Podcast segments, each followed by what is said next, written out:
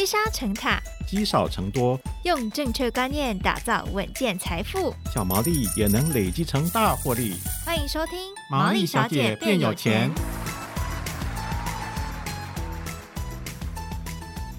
Hello，大家好，欢迎收听《毛利小姐变有钱》，我是佩服，我是笑鱼。好，我们上一集呢，就是邀请到梁展佳老师来到节目当中哦，针对我们的存股投资，给大家不一样的想法跟观点。嗯，那佩服你自己怎么想呢？其实说实话，方法是百百种啦。那每个人适合的有不同的策略。那有人喜欢做技术分析，有人喜欢做筹码，有人喜欢看财报。那毛利小姐这个节目呢，其实就是提供大家不同的投资方式。那至于怎么样找到自己最好的方式，其实还是要靠大家自己去寻找了。那佩服你主持到现在，你有找到了吗？我还在寻寻觅觅的，一直找太多。其实每个人讲的好像都很有道理，你不觉得吗？真的，搞不好今天就是在灯火阑珊处啊。好了，不过呃，我们相信大家也会好奇说，哎，全职投资还有哪一些不一样观点哦？那尤其呢，我们在上集有埋了一个伏笔哦，就是说这个一线投资法到底是怎么进行的？嗯、还有对于明年的台股行情，有没有哪一些要注意的事情呢？让我们再次欢迎今天的来宾是梁展佳老师，老师好。老师好，大家好。我是全职交易人梁展佳。好，老师啊，这个上一集我们聊到这个存股，老师也给了不同的反思。那我今天想问一下，研究财报，刚刚讲到这个基本面，嗯、其实，在研究个股的时候，很多投资人就会看啊，它的毛利怎么样啊，获利怎么样，那再来靠技术面去找进场的价位。那如果今天老师我举一个例子啊，有一档个股，它的获利非常非常的好，可是股价一直跌一直跌，那很多人都会说啊，它既然获利好，那就越跌越买嘛。这时候对投资人而言，您觉得这样是一个正确的方式吗？还是它其实还是有些有些需要去理清的观念呢？嗯，好的，回到就是主持人刚刚的问题啊，他说，假设说一个公司它的呃呈现出来的业绩很好，诶，可是这个股价是走呈现反向的走势的话，嗯，应该怎么对应呢？对，我们可以来看说，当你知道说业绩很好的时候是什么时间？新闻出来的时候，对，那。呃，最具体的的这个指标就是说月营收的数字嘛。嗯，假设说我们今天台积电，我们想看到它三月份的营收的话，那要等到四月十号左右，对，才会看到呀。对，那这是就是就是金管会对于上市贵公司的一个规定嘛。但是实际上就是说，我们现在讲三月的业绩，然后等到到四月十号才能看到的话。三月一号的时候，股价就可以开始反映这件事情了，不是吗？嗯，就换句话说，即使从月营收的角度来看，等到月营收出来才开始动作的话，嗯，实际上你已经滞后于这个股价表现四十天了，不是吗？哦，营收已经是落后指标。对，那更不用说，假设说你是看什么这个季报的话，举例来讲，是第一季的话，你要到这个五月十五号，你才可以看到第一季的季报，这样。嗯，那月营收跟季报不一样，是说月营收只是一个很单纯，就是报一个营收数字给你嘛。对，那你如果看季报，甚至到更广到看到年报的话，你才可以看到像是这个三大会计报表里面的一些详细的数字嘛。是，哦，那也就是说，不管你是看哪一种报表，哪一种这个公开的资讯，它至少都会让你晚四十天以上。那实际上。你如果注意到，比方讲，我们这个证交所不是有时候会公布一些处置股票吗？嗯，什么警示股啦、注意股这些的。对，你会发现说，这些被处置的股票，大部分是往上涨的这种处置股票嘛。嗯，他们这些行情标股的行情拉出来的时间，不是都发生在月营收数字公布之前吗？对，没错，都有人先知道。对啊，就是换句话说，如果说你要依赖于呃公开资讯来做这个投资呃交易的判断的话，本身就是已经是太迟的一件事情了。嗯，哦，可是我想投资人要说，可是因为我就是觉得他是一个好学生，他是一家好企业，所以我买进他之后，我就预期他会长期帮我赚钱。嗯，所以我不在乎目前我的股价暂时没有办法。拿到我想要的获利啊！嗯，哦，那那太好，那就刚好我书里面有讲到一个很好的案例，很有名，然后又很长期的绩优股，它就叫做联电。这样，我们现在举一个例子，假设你在西元两千年的时候，在那个时候这个联电的一个高点来买入它，因为它是绩优股嘛。对。然后它那个时候呢，每它这个 EPS 啊，我还记得很清楚哦，两千年的 EPS 大概是五块多。嗯，那它那个时候在两千年的呃二月出现的最高价是一百二十八块，结果后面呢，假设说你在一百二十几块买到它的话，你知道要多久才会回本吗？多久？答案是二十一年。哇哇！现在联电才，所以这是联电哦，四十几吧？现在这是在晶圆代工产业里面的佼佼者嘛？嗯，对啊。那你怎么可以想象说，像这样的具有市场领导地位的公司，可以让你套二十一年呢？嗯，怎么会发生这种事？对，怎么会发生这种事情呢？那我们就存连电，不是存的很很很不爽吗？就要落泪了耶！对，我刚刚讲的二十一年是包含就是股息股利全部算进去，还原全息之后还有二十一年。如果你老老实实的存的话，这是连电，你会不会觉得很不爽？对啊，怎么会这样？因为大家就觉得说好学生就会赚钱呢。那当他他当然是好学生，那为什么股价没有反应呢？对，所以如果说连连电都做得出这种惨绝人寰的事情的话，那你对其他人你还可以相信吗？哦，那我们可以相信什么？对啊，所以实际上就是说，呃，假设说你真的存到呃，让你一直啊、呃、这个股息股利领不完，然后越赚越多了，你觉得会多吗？这样的股票一定不多啊，因为一定会有人比你早知道这件事情。对啊，如果连联电这个等级的公司都可以让你套二十一年的话，哦，好，哦，我觉得大家也会有另外一个想法，就是说，好，老师那个是电子股嘛，对不对？嗯，那金融股。牛皮股了吧，对不对？我就是它的股价没有到很大的涨幅，我就是买进长期持有它。太棒了，那我就要给你另外一个例子，就是我书里面有提到的是彰化银行。嘿，彰银对，彰化银行呢，它在这个，就我刚刚在前一集有讲到，它在一九九零年的台股崩盘之后啊，台股的高点，彰银呢那时候也出现了差不多是一千块的股价。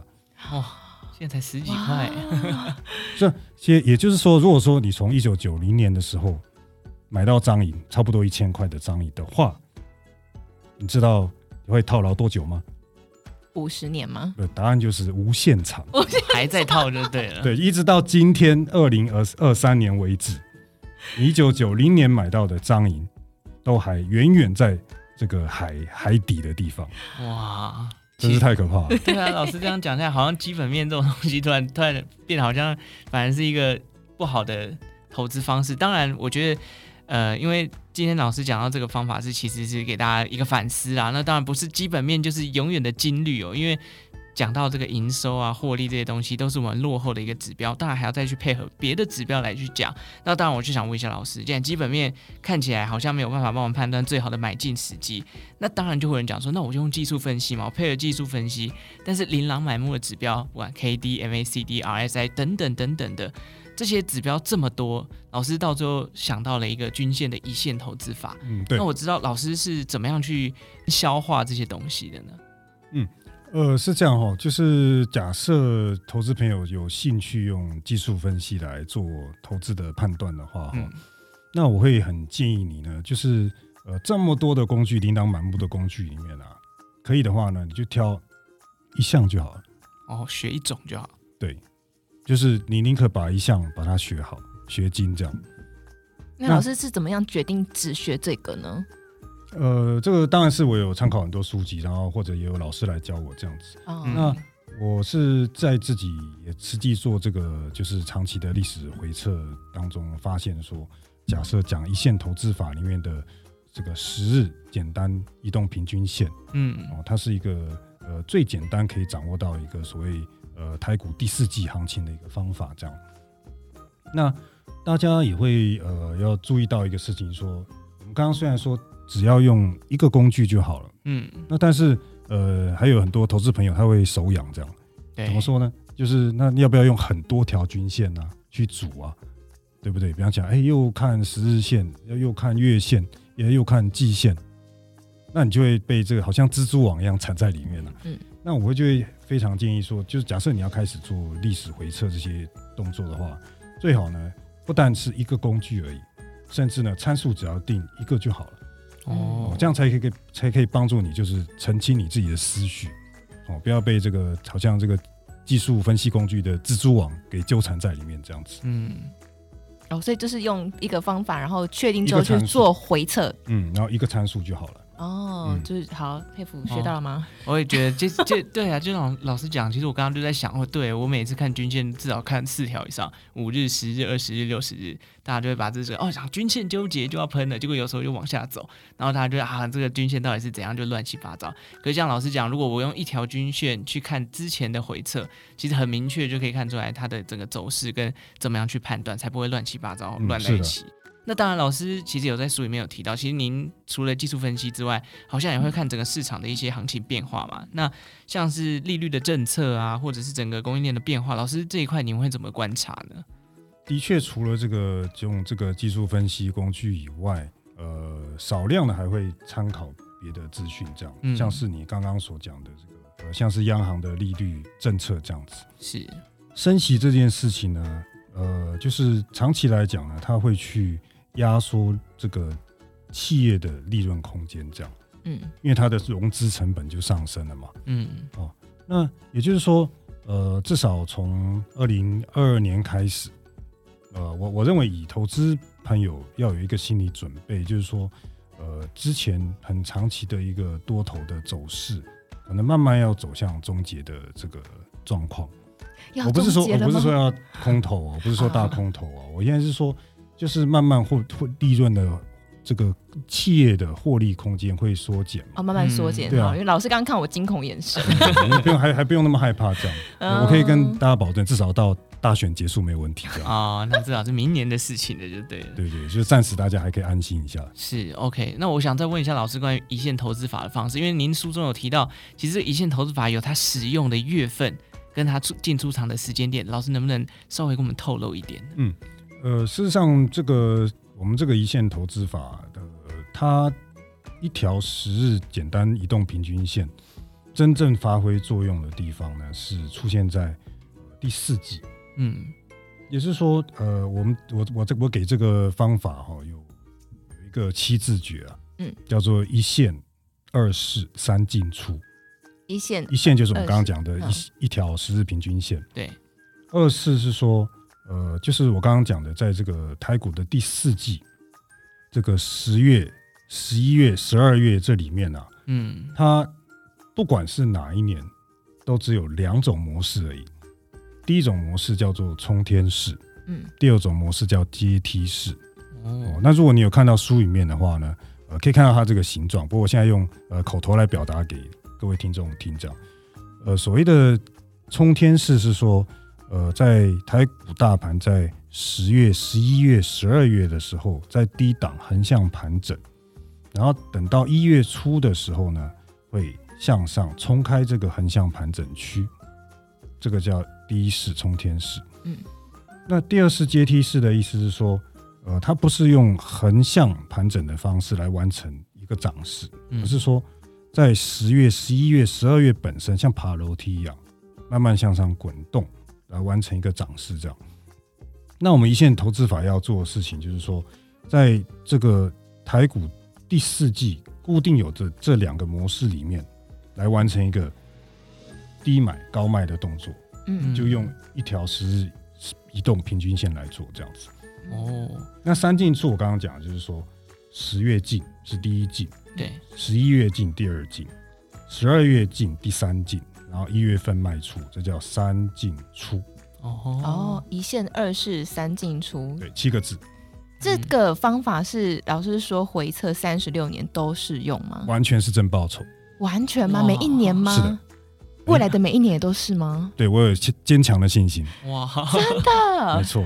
哦，哎，那老师如果刚刚讲到阶梯式跟冲天式，嗯，操作方法会不一样吗？还是其实都一样？就是。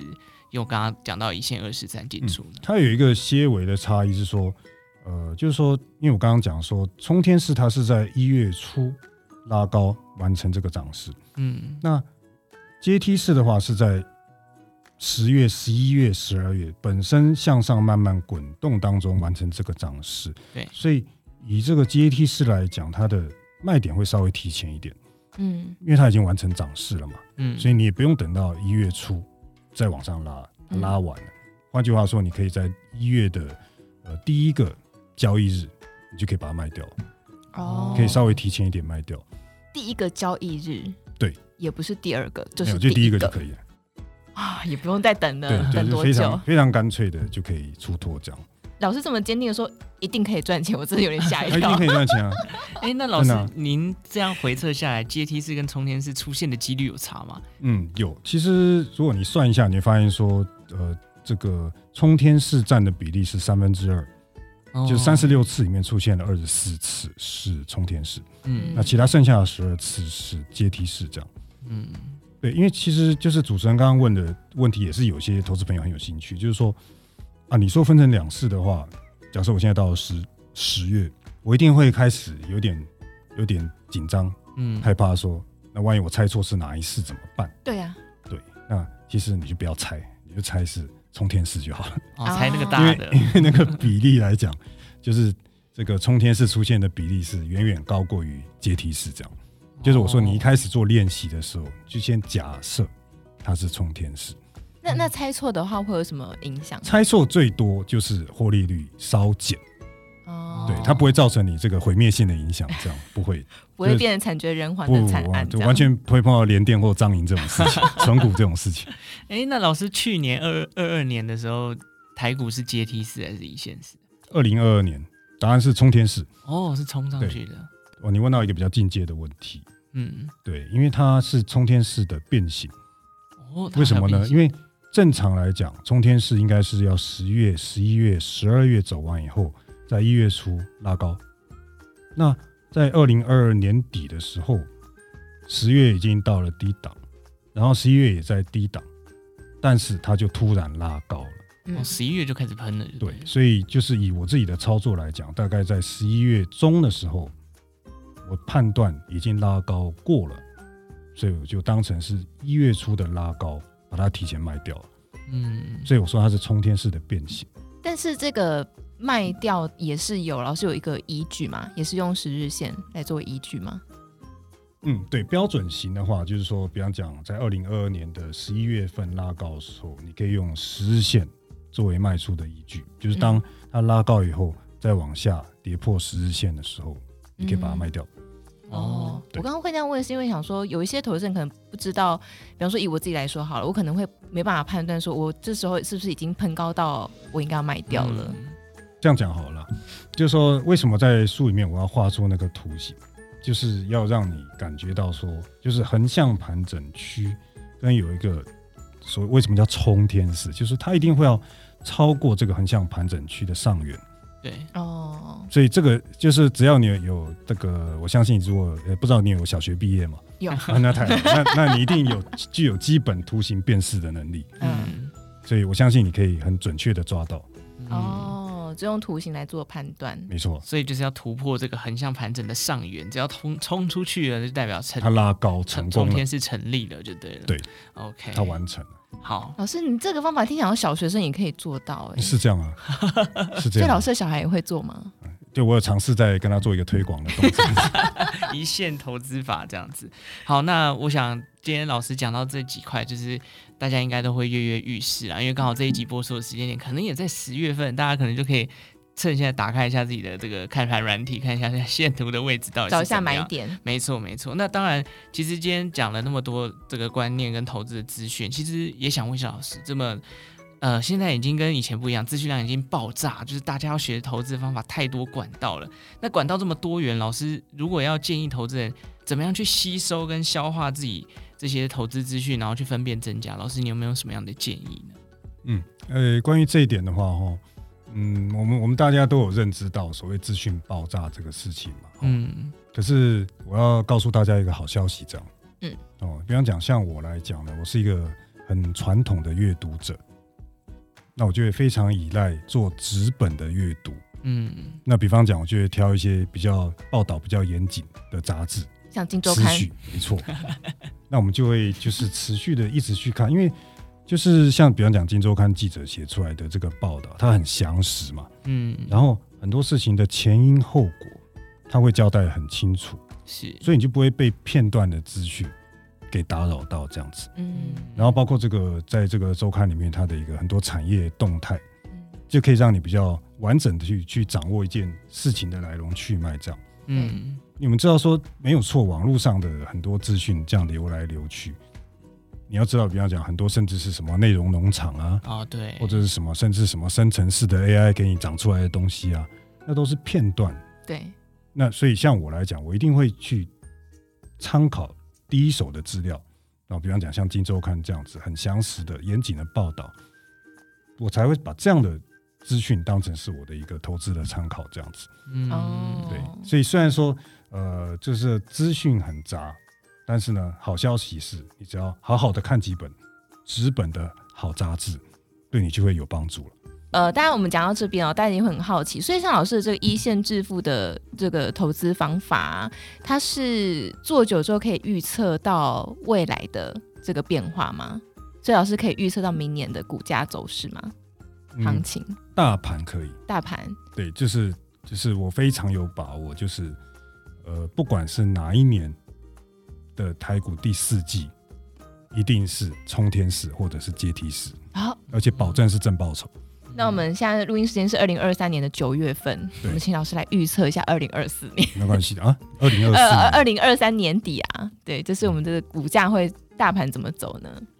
二零二三年底，其实，在前面稍微有提到一下了哈，就是说，虽然说现在是慢慢走向高利率的一个环境哈，是对，但是至少以台湾来讲啊，它没有像美国这个升息升到什么五趴多啊六趴多这样的一个情况。所以还算是对市场蛮友善的啦，所以所谓的多头市场也没有走到终结的这个情境这样。那最起码，我认为到这个明年大选之前，哦，就是大家还可以维持一个比较呃对偏多头的一个态度，这样是没有问题的。嗯嗯，还是一个偏乐观的气氛这样。对，我现在是这样判断。嗯。哎、欸，那我想最后问一下老师，因为老师这样一线致富法，好像投资的时间都集中在每一年的第四季。对，那前三季老师会做什么样的准备或是规划吗？或者是就像现在这个阶段，老师会去看大盘吗？还是其实就是静待十月份的到来呢？呃，这样说吧，就是说，嗯，当然，因为只用一线投资法的话，的确是我们可以有多出很多呃投资以外的时间呢、啊。嗯。就是你也可以说做一些乐活的事情，这样哈。不过回到就是投资本身的话，就是前九个月，我们还是会尝试要规划看看，到底第四季是冲天式还是阶梯式这样。我们我们因为我们我们看这个市场啊，大概是会有可能有两到三个月的能见度，可以去往前推这样。其实无时无刻，我们大概比方讲，假设我在二月份哈，我会尝试去推推看三月份。四月份，哦，这个台股大盘会长什么样子？这样，嗯，那就是你持续不断做这个练习的话，推到大概八月份、九月份，你大概就可以预判说接下去第四季的形状这样子。哦，所以要训练自己的盘感。嗯，对对对，就是你不用做些什么，但是你可以一直维持一个观察的一个。态度这样哦，嗯、所以让大家还是有点事做啦。哎当当然有事做啊。是 OK，所以老师今天分享他的一线投资法，那当然训练盘感、做回撤这件事情都非常重要。这也是老师可以慢慢把自己的方法精炼成所谓的一线投资法的一个非常重要的环节哦。那今天非常谢谢老师的分享，谢谢老师。好，谢谢大家。好，感谢大家收听《毛利小姐变有钱》哦。如果任何投资理财问题，欢迎留言告诉我们。也要记得第四季一线投资法，如果你有兴趣，也可以打开自己的看盘软体研究一下。当然最重要的，当然就是老师都推荐《金周刊》了，也要来订阅一下，好不好？好，那感谢大家收听哦，我们下次再见，拜拜，拜拜。